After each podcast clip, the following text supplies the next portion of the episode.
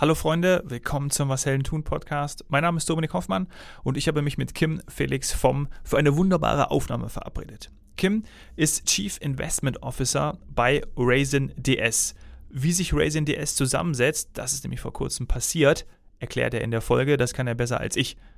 Er leitet den Bereich Investment- und Vorsorgeprodukte, denn Raisin betreibt international verschiedene Plattformen. In Deutschland weltsparen.de.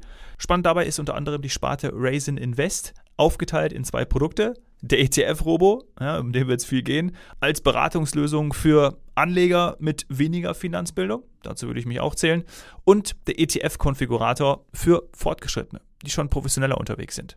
Kim ist ein absoluter Experte auf dem Gebiet. Er gibt auch ein paar persönliche Tipps, die dir hoffentlich helfen. Schau auch gerne mal bei weltsparen.de vorbei. Und jetzt geht's los. Viel Spaß beim Zuhören.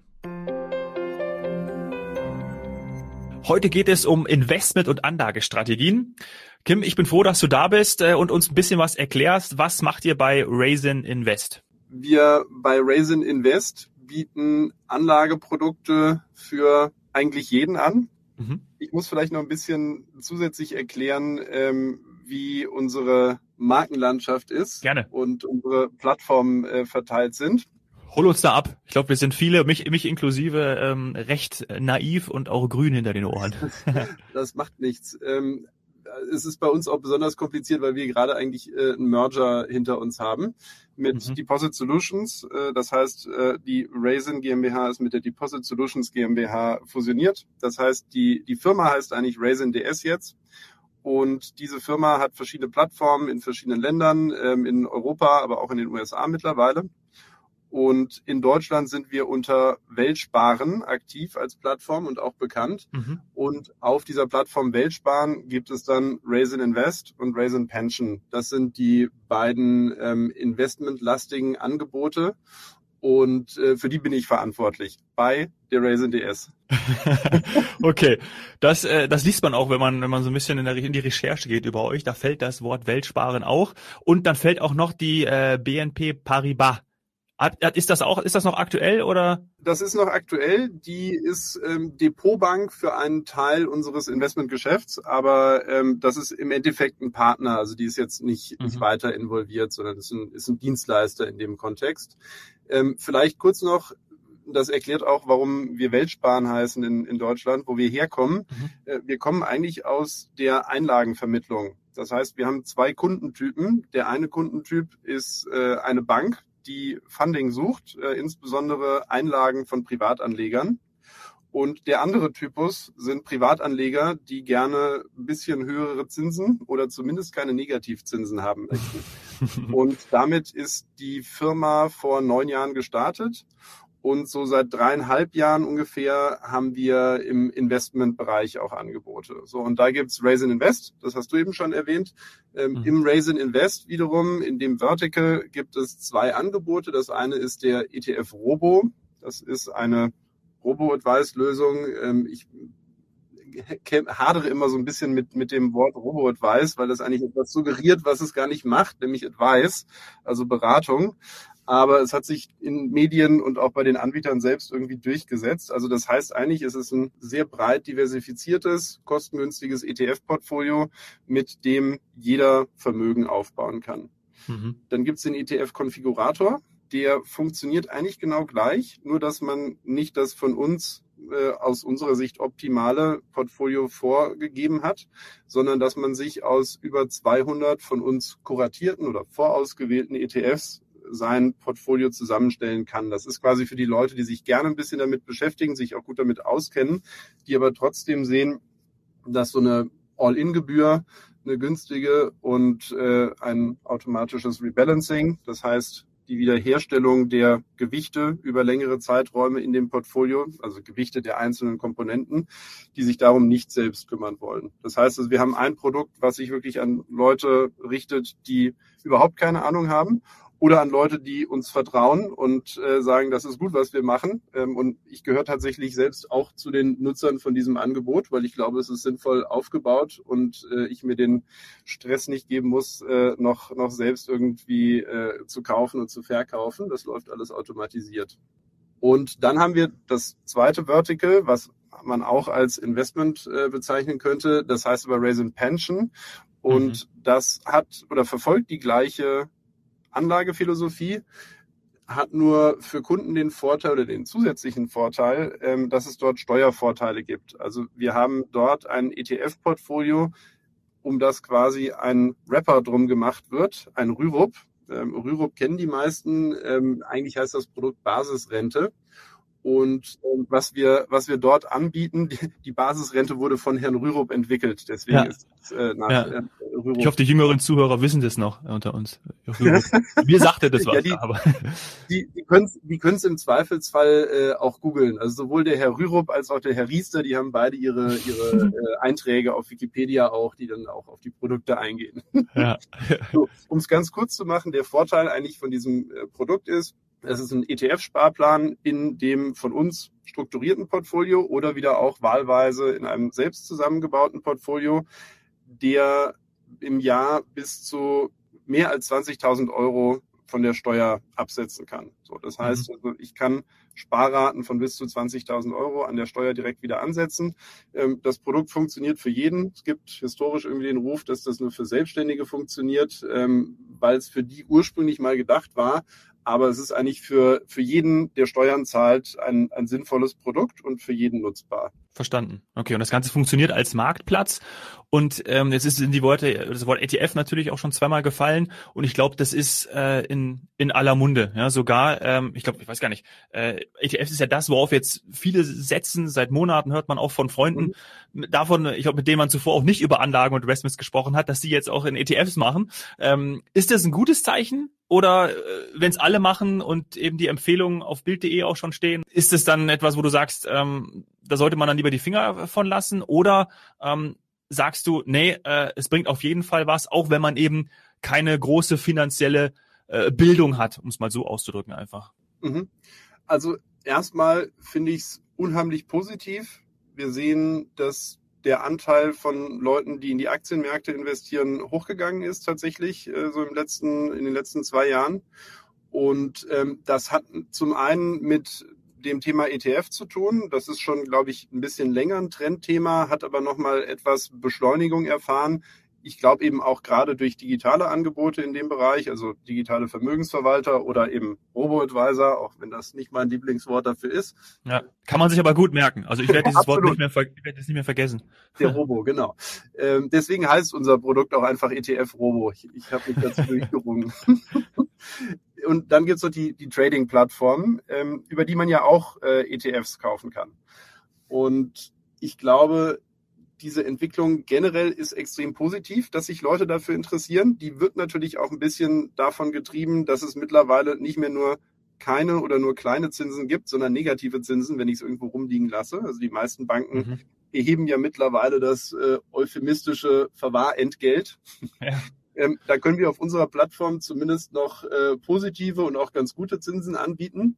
Aber ähm, mit einem Prozent oder auch zwei Prozent Zinsen im Jahr wird man über lange Zeiträume jetzt kein, kein besonders großes Vermögen aufbauen. So, und ich glaube, da kommen jetzt mehrere Trends zusammen. Das eine ist, Leute beschäftigen sich mehr mit dem Thema, was extrem positiv ist, weil traditionell insbesondere Deutsche im internationalen Vergleich panische Angst vor Aktien haben und irgendwie glauben, das ist alles Teufelszeug. Das hat historisch wahrscheinlich auch damit zu tun, dass die Telekom-Aktie damals als die Volksaktie vermarktet wurde. Da hat noch ja. ein bekannter Tatortkommissar Schauspieler für Werbung gemacht und ich weiß gar nicht, ich glaube Thomas Gottschalk sogar noch. Und ähm, oh, damit haben Leute viel Geld verloren damals. Ähm, das war mhm. halt eine Aktie. So und ich glaube, das hat sich so ein bisschen eingebrannt. Ähm, auch Politiker, die meisten in Deutschland halten das für Teufelszeug. Äh, ich erinnere mich an Andrea Nahles, die gesagt hat, nein, auf keinen Fall Aktien in der Altersvorsorge oder Rente, dann ist über Nacht die ganze Rente weg. Das ist völliger, völliger Unfug. Ähm, aber äh, leider hat sich das irgendwie so ein bisschen festgesetzt und dieser Trend, der bricht gerade wieder auf, weil Leute sich damit beschäftigen, sehen, das ist eigentlich alles gar nicht so schlimm, wenn man ein paar Grundregeln berücksichtigt. Mhm. Und ähm, da finde ich es gar nicht schlecht, wenn dann sogar die Bildzeitung vielleicht was drüber schreibt und äh, erklärt, was man machen soll, weil die Grundregeln zu beachten ist ganz einfach und da brauche ich keine riesen finanzielle Vorbildung. was, was ich machen sollte, ist möglichst kostengünstig investieren. Das heißt, ich sollte darauf achten, dass die Verwaltungsgebühr von so einem Fonds niedrig ist. Und ich sollte möglichst breit streuen.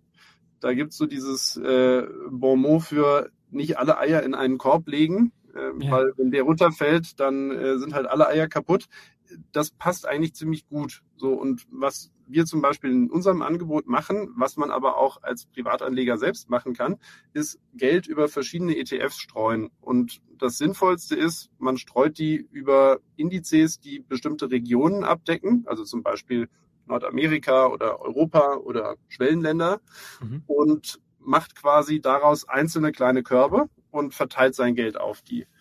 Und wenn man das so breit macht, wie, wie wir mit unserem Produkt, dann hat man mittelbar Anteile an 10.000 Aktien. Das heißt nicht, dass dann diese 10.000 Aktien auch insgesamt nicht mal im Kurs nachlassen. Das wird passieren über äh, kurz oder lang.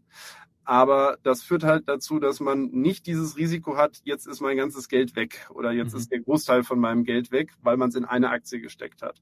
Und das ist wiederum ein Risiko, was ich auch an diesem Trading-Boom sehe. Ich weiß nicht, ob du das mitbekommen hast mit der GameStop-Aktie. Das ja, war total. Anfang genau. des Jahres. Mhm. Und ähm, da sieht man halt die, die vielleicht Kehrseite der Medaille, ähm, dass Leute, die wenig Ahnung davon haben, auf einmal anfangen zu zocken. Und dann hat's wirklich so eine leichte Casino-Anmutung. Und da noch ihre Freunde und Familie mit reinnehmen, ne? Also es genau. war, wurde ja auch, genau das war ja auch, wofür darüber berichtet wurde. Und dann sind auf einmal ganze, äh, wenn man seine Clique mit reinnimmt, seine Gruppe, dann hat man die, hey, machst du da auch mit? Und du denkst, oh geil, da muss ich auch für den Zug aufspringen. Und dann ja. wupp, sind auf einmal alle in der in die Todeszone reingekommen und dann ist nicht durch das passiert, was Anfang Januar auch berichtet wurde. Ja, genau. Also da haben Leute echt viel Geld verloren und ja. äh, in den USA gab es dann ja auch Fälle, die dann äh, medial publik geworden sind von Leuten, die irgendwie ihr tatsächlich ihr, ihr gesamtes finanzielles Leben zumindest verloren mhm. haben, die, die, die dann auch noch hoch verschuldet waren am Ende. Ja. Und deswegen da kann ich nur sagen, da sind ETFs schon die deutlich besseren Instrumente, weil selbst so ein handelsüblicher ETF vielleicht auf den DAX, ähm, der hat halt eine gewisse Streuung im Vergleich zu einer einzelnen Aktie. Wenn ich mir ja. einen DAX, in, in äh, ETF auf den MSCI World anschaue, so der bekannteste, ne? Wahrscheinlich. Genau, das also ist der, der, der bekannteste, größte ja. Index. Der hat schon so 1500 bis 2000 äh, Aktien dann drin.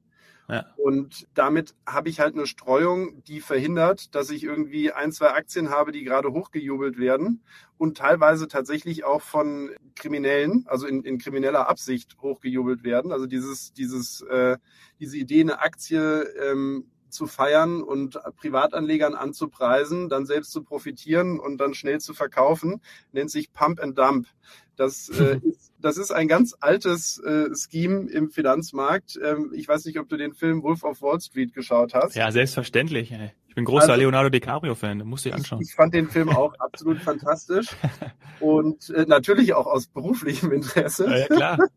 Und ähm, die haben genau das gemacht, was äh, um GameStop oder auch um andere Aktien passiert ist. Also da gibt's Profi-Akteure, die mittlerweile auch Social Media nutzen, für, um irgendwelche kleinen Aktien hochzujubeln. Ja. Und die verkaufen dann auf dem Höchstpunkt, wo noch aber ganz viele Privatanleger gerade einsteigen und die verlieren dann richtig Geld. Und da gibt's äh, zum Beispiel eine ganz interessante Studie, ähm, kann ich dir auch nochmal schicken, wenn dich das interessiert, Gerne. Ähm, die äh, zeigt, dass über einen Zeitraum, ich glaube, von zehn Jahren ähm, mehr als zehn Prozent aller Privatanleger am Ende äh, mal zumindest in ein so ein Scheme reingeraten sind, weil sie irgendwo halt was von dieser Aktie gehört haben und damit Geld mhm. verlieren. Und äh, das zeigt eben die, die, die negativen möglichen Outcomes davon. Aber um wieder aufs Positive zu fokussieren, wenn die Leute sich mit ETFs beschäftigen und so kompliziert ist es nicht und da auch noch ein bisschen streuen, das ist besonders wichtig, äh, auch immer Deutschen zu erklären, die glauben, ja, also wenn ich in Aktien investiere, dann investiere ich in den DAX. Damit decke ich ja nur einen ganz, ganz, ganz kleinen Teil der weltweit verfügbaren Aktien ab. Das heißt, am besten, wenn man nur in einen ETF investieren will, dann so ein MSCI World oder ein MSCI All Country World. Der mhm. umfasst dann nicht nur entwickelte Länder, sondern auch noch Aktien aus äh, den Schwellenländern. Ja, das finde ich hochgradig spannend. Und äh, mir ist noch ganz wichtig zu sagen, wenn man eben nicht diese Erkenntnisse hat oder diese, diese finanzielle Bildung genossen hat oder sich auch aneignet, um dann in eurem äh, Produktkonfigurator sich das selber zusammenzustellen, kann ich mir ja über den Robo-Advisor, das habe ich ja richtig verstanden, auch so eine gewisse Art Unterstützung ja. holen, weil das ist ja dann auch das Ziel, ne? Für viele, und da würde ich mich zum Beispiel auch dazu zählen, die eben äh, sagen, okay, pass mal auf, äh, ich will da was machen, hab aus den genannten Gründen, die haben wir jetzt alle schon besprochen, kann mich aber vielleicht auch zeitlich nicht damit beschäftigen, will es vielleicht auch nicht, weil ich kein Interesse habe, weiß aber, ey, das ist wichtig auch für meinen Vermögensaufbau und ich möchte es machen, dann wäre ja der Robo-Advisor das richtige Produkt für mich. Absolut. Und mhm. ich habe ja gesagt, ich nutze den selbst. Also ja. der ist tatsächlich so strukturiert, wie wir das für sinnvoll halten. Und ich meine, ich habe lange in der Bank gearbeitet, äh, auch immer in dem Bereich Asset Management und auch Alternative Investments. Das heißt, ich glaube, ich habe schon über Zeit mich mit relativ vielen Themen beschäftigt und der setzt unsere Investmentphilosophie eins zu eins um. Und aus meiner Sicht ist es auch tatsächlich das, das, das sinnvollste Produkt für Leute, die sich damit gar nicht beschäftigen wollen. Also mhm. wir, wir versuchen eigentlich auch unseren Anlegern oder unseren Interessenten zu erklären, ihr müsst nicht alles bis ins Detail verstehen. Die müssen uns vertrauen, klar. Deswegen sind wir super transparent. Es gibt mhm. irgendwie keine versteckten Gebühren. Ähm, die, die Gebühren, die wir bekommen, sind äh, sehr, sehr niedrig. Wir sind tatsächlich Branchenführer auch im, im Kostenvergleich. Und gleichzeitig, und das ist das Erfreuliche, mittlerweile gibt's ja zumindest mal so drei, vier Jahre Performance-Historie, auch für RoboAdvisor. Mhm. Und seitdem wir angefangen haben, das war im Mai 2018, ähm, sind wir tatsächlich auch Führer bei Performance. Und das liegt nicht dran, weil wir so wahnsinnig geniale Leute sind und immer die richtigen Wertpapiere aussuchen, sondern weil wir das, was es an Erkenntnissen aus der Finanzmarktforschung gibt, aus meiner Sicht am konsequentesten umgesetzt haben von allen. Das mhm. heißt, bei uns gibt es kein Risikomanagement, wo irgendein Versprechen dahinter steht, was dann eingelöst werden kann oder auch nicht. Äh, bei uns gibt's keine heißen Aktientipps, beziehungsweise wir sagen nicht, ja, wir investieren jetzt dort und dort nicht, äh, sondern wir versuchen, so breit es geht, global zu investieren. Das sind am Ende dann ungefähr 10.000 Unternehmen, mittelbar über die ETFs im Portfolio, in allen Regionen, große Unternehmen, kleine Unternehmen. Und das hat extrem gut funktioniert. Also in einem Portfolio mit 50 Prozent Aktienquote haben wir über die letzten dreieinhalb Jahre sind es jetzt, ähm, oder also knapp ein bisschen mehr als drei Jahre, mhm. ein Plus von um die 24 Prozent gemacht. Und das ist schon drei Prozentpunkte besser als der Zweitplatzierte. Okay. Das mhm. Schöne ist, die, äh, diese Daten, man muss mir hier nicht vertrauen, dass ich irgend, dass ich hier die Wahrheit erzähle, sondern das ist alles ja. öffentlich einsehbar. Ähm, es gibt bei brokervergleich.de, das ist eine Seite, die eigentlich so aus der, wie der Name sagt, äh, Vergleichsecke für Aktientrades kommt. Die haben einen Echtgeldtest für Robo-Advisor gestartet. Ich glaube schon vor vier Jahren ungefähr. Und das heißt, die haben echtes Geld angelegt bei allen, die es am Markt gibt und publizieren die Wertentwicklung dieser Portfolios. Mhm. Und darüber kann man sich dann einen ganz guten Überblick verschaffen, wie Anbieter abgeschnitten haben. Was wichtig ist, und diese Einschränkung würde ich immer mitgeben, was in der Vergangenheit passiert ist, heißt nicht, das muss genauso in der Zukunft passieren. Aber ich glaube, es gibt jetzt nach drei oder vier Jahren schon eine gewisse Indikation zumindest, mhm. welche Anbieter die besseren und welche die schlechteren sind.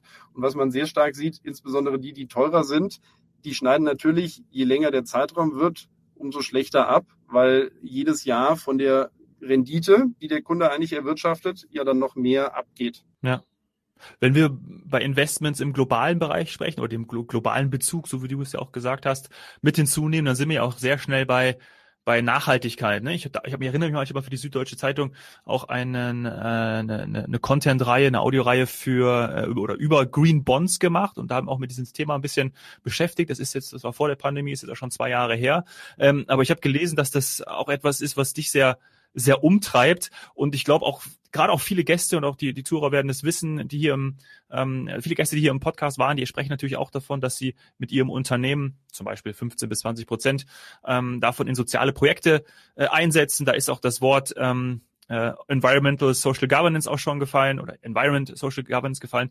das ist ja auch etwas, also was sind für dich eigentlich nachhaltige Investments, ne? Weil nachhaltiges Investment, ja, das ist natürlich für viele, hört sich das auch erstmal an, aber ähm, ist ja genauso auch eine Blackbox. Was ist es für so einen Experten wie dich? Das ist eine super spannende Frage, die ich tatsächlich häufiger mittlerweile gestellt bekomme. Vielleicht ganz mhm. kurz vorab, weil du auch darauf eingegangen bist, was wir als Unternehmen machen. Also wir sind bei den Climate Leaders dabei. Wir haben Nein. auch für die Investmentseite die UN Principles for Responsible Investment mit unterzeichnet. Das heißt, das Thema ist für uns extrem wichtig. Ich glaube, das Thema ist für die meisten Leute wichtig. Und jetzt kommt die Antwort auf deine Frage. Ich glaube nur für eigentlich jeden Menschen heißt es was leicht anderes, was ja, sehr individuell. Ist. Ja, es ist, ja, genau, es ist total individuell. Ich, ich gebe immer gerne das Beispiel, du hast einen ganz schlimmen kohleverstromenden Energieversorger. Mhm. So nach der ganz strengen Lehre dürfte der keinerlei Investments mehr bekommen. Was macht der? Der wird seine fiesen alten Kohlekraftwerke bis zum letzten Tag, wo er es darf, so nutzen, weil ihm gar nichts anderes übrig bleibt, weil er sonst einfach Schlüssel umdrehen und abschließen müsste. Und äh, der muss ja am Ende auch das Geld, was ihm Investoren mal gegeben haben, irgendwie als Treuhänder verwalten. Das heißt, er kann nicht einfach entscheiden, so, ich verbrenne jetzt euer Geld. Ja. So, das heißt, nach dieser ganz strengen Lehre ähm, würde da eigentlich ein Outcome am Ende stehen, was nicht in line ist mit CO2-Reduktion, Reduktion von Umweltzerstörung etc. Wenn man sich jetzt anschaut, was wäre denn die Alternative? Die Alternative wäre ein Investment, was äh, ganz klar geknüpft ist und auch über Einfluss dann im Aufsichtsrat durchsetzbar ist an Transformation. Und wenn man sich anschaut, wie die deutsche Energieindustrie sich innerhalb der letzten 10, 15 Jahre einmal komplett umgedreht hat, dann zeigt es aus meiner Sicht schon, dass man zumindest nicht ganz so apodiktisch sein darf. Und das ist ein Problem, was ich in der Branche sehr, sehr stark sehe, insbesondere Anbieter, die sich jetzt ausschließlich auf äh, Nachhaltigkeit fokussieren, die werden so ein bisschen ideologisch. Und ähm, ich habe da immer erhebliche Diskussionen, was mir auch Spaß macht. Ich, ich diskutiere gerne, aber ähm, ich finde es falsch, quasi den Hardliner-Weg als den einzig richtigen anzusehen. Und sehe ich genauso. Äh, da sind wir auch relativ schnell auf einer emotionalen Ebene bei dem Diskutieren, ja. um das mal einzuwerfen. Ja, ja, absolut. Also das wird total emotional und, äh, und deswegen sage ich, also da, da wird dann teilweise ignoriert, dass ein schlechtes Outcome rauskommt. Ne? Und das ist so ein bisschen, ähm, wenn man ganz weit ausholen will, ähm, Immanuel Kant hat die Moralphilosophie in Deutschland groß gemacht. Das mhm. heißt, die Absicht einer Handlung ist das, was äh, es gut oder schlecht macht und nicht der Outcome. Und äh, die, diese andere Verantwortungsethik, äh, die ist eher in den angelsächsischen Ländern da, während Moralphilosophie insbesondere in Deutschland extrem verbreitet ist. Und ich verstehe das auch. Man, man möchte gerne gute Dinge tun und das Gefühl haben, gute Dinge zu tun. Aber gerade bei so einem Thema, was alle auf dem ganzen Planeten beeinflusst, glaube ich, muss man auch sich ein bisschen die, die Folgen anschauen. So, und ich glaube, da schwingt das Pendel gerade ein bisschen zu extrem in die eine Richtung. Das wird aber auch wieder ein bisschen zurückschwingen. Und was ich deswegen glaube, ist, es ist sinnvoll, sehr strenge Produkte anzubieten für Anleger, die gerne wirklich alles ausschließen wollen, was sie moralisch nicht vertretbar finden. Und ich finde es aber auch wichtig, Produkte anzubieten, und wir machen beides, die nicht diesen extrem strengen Kriterien folgen, was aber nicht heißt, dass diese Produkte sich überhaupt nicht mit Folgen der Investments beschäftigen. Also wenn wir mhm. mal das Beispiel nehmen von unserem äh, Robo, ähm, wir haben quasi die nachhaltige Version vom Robo als äh, Modellportfolio im ETF-Konfigurator. Die wird auch noch als richtiges Robo-Portfolio später kommen, aber es ist de facto jetzt schon investierbar. Ähm, wenn wir uns den, die normale Version in Anführungsstrichen vom Robo anschauen, ähm, dann sind dort Fonds drin, die einem Stewardship-Prinzip folgen. Und dieses Stewardship-Prinzip heißt, es wird niemand ausgeschlossen von Investments, aber es wird über verschiedene Möglichkeiten Einfluss auf das Management und auf die Unternehmen genommen. Und man hat ja als Anteilseigner Möglichkeiten, also zumindest eben die großen Fondsgesellschaften. Und auch wenn dort keine starken Ausschlusskriterien angelegt werden, gibt es trotzdem die Möglichkeit, den Firmen zu sagen, ihr müsst in die Transformation von eurem Geschäft oder in die Klimaneutralität von eurem Geschäft investieren. Und ich glaube, das ist, also ist, beide Ansätze sind berechtigt und verständlich aus Sicht von einem Privatanleger. Und deswegen glaube ich auch, es sind beide Ansätze wichtig für die Entwicklung der Unternehmen in, in eine nachhaltigere Richtung. Ja. Könnten wir eine eigene Podcast-Folge zu machen, ne? Nachhaltige Investments will wieder nennen. Die Zeit läuft uns ein bisschen davon, aber das macht super Spaß mit dir, Kim. Und vielen Dank auch schon mal für die, für die Tipps, die du auch gegeben hast. Die bereite ich dann ja. auch schon in den, in den Show Notes auf. Lass uns noch mal, weil du hast ja gesagt, du warst ja früher auch bei, bei Banken tätig. Vielleicht irgendwie noch mal in einer Minute oder relativ knapp noch mal kurz zu deinem Werdegang. Also einfach mal, ja. äh, wie kam es dazu vielleicht auch, äh, dass du zu Raisin Invest äh, gekommen bist und da ja den auch den Geschäftsaufbau äh, mitgestaltest?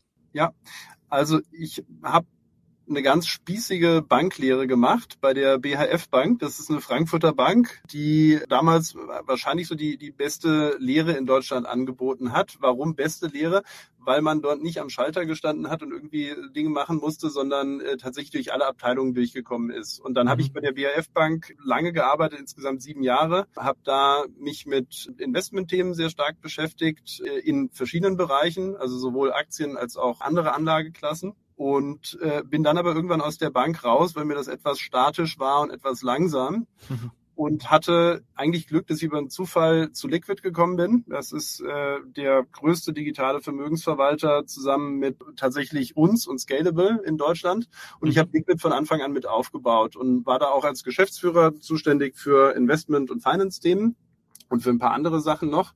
Und habe das vier Jahre mit aufgebaut, was echt Spaß gemacht hat und bin dann wiederum durch einen Zufall vor zwei Jahren bei Raisin gelandet. Seitdem bin ich verantwortlich eben für die Investment- und Pension Verticals und baue den Bereich mit einem absolut fantastischen Team hier weiter aus. Ich glaube, wir sind auch dafür, dass wir erst ein bisschen mehr als drei Jahre am Markt sind, echt ganz zufrieden damit, wie, wie schnell wir gewachsen sind.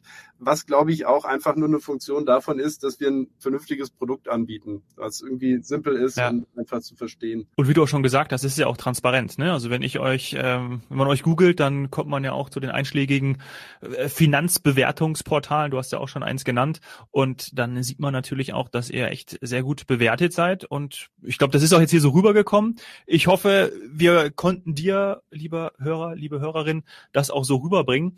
Und wenn es noch weitere Fragen gibt, ich packe die äh, Kontaktdaten zu, zu Kim und auch zu dem Unternehmen einfach in die Show Notes. Und dann würde ich sagen, dürfte man sich nochmal direkt bei dir melden, beziehungsweise bei deinen Kollegen und Kolleginnen. Absolut. Und vielleicht äh, war das ja für den einen oder anderen sehr interessant. Für mich auf jeden Fall. Und dafür, Kim, ganz herzlichen Dank für die Aufnahme. Das freut mich. Vielen Dank dir auch. Ciao, bis bald. Ciao.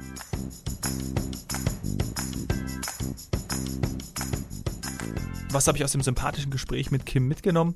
Es gibt sie, die Anlageprodukte für jedermann. Man braucht sich auch gar nicht so sehr damit beschäftigen. Vielleicht, wenn man keine Zeit hat, wenn man keine Lust drauf hat. Aber trotzdem ist es für einen wichtig, weil man weiß, man möchte gerne Vermögen aufbauen. Zum Beispiel mit ETFs, die einen sicheren, einfachen und günstigeren Weg ermöglichen, in Aktien zu investieren. Und vielleicht auch grundsätzlich die Haltung gegenüber Aktieninvestments positiver zu gestalten. Wenn dir die Folge mit Kim gefallen hat, freue ich mich auf eine 5-Sterne-Bewertung bei iTunes. Stell mir auch gerne Gäste vor, Freunde, Bekannte aus deinem Umfeld, mit denen ich über ihr Business hier im Podcast sprechen darf. Dann melde dich am besten über Instagram at domhoffmann oder schreib mir eine E-Mail an dominik.hoffmann etwasheldentun.de. Vielen herzlichen Dank fürs Zuhören. Bis bald. Cheers, Hero.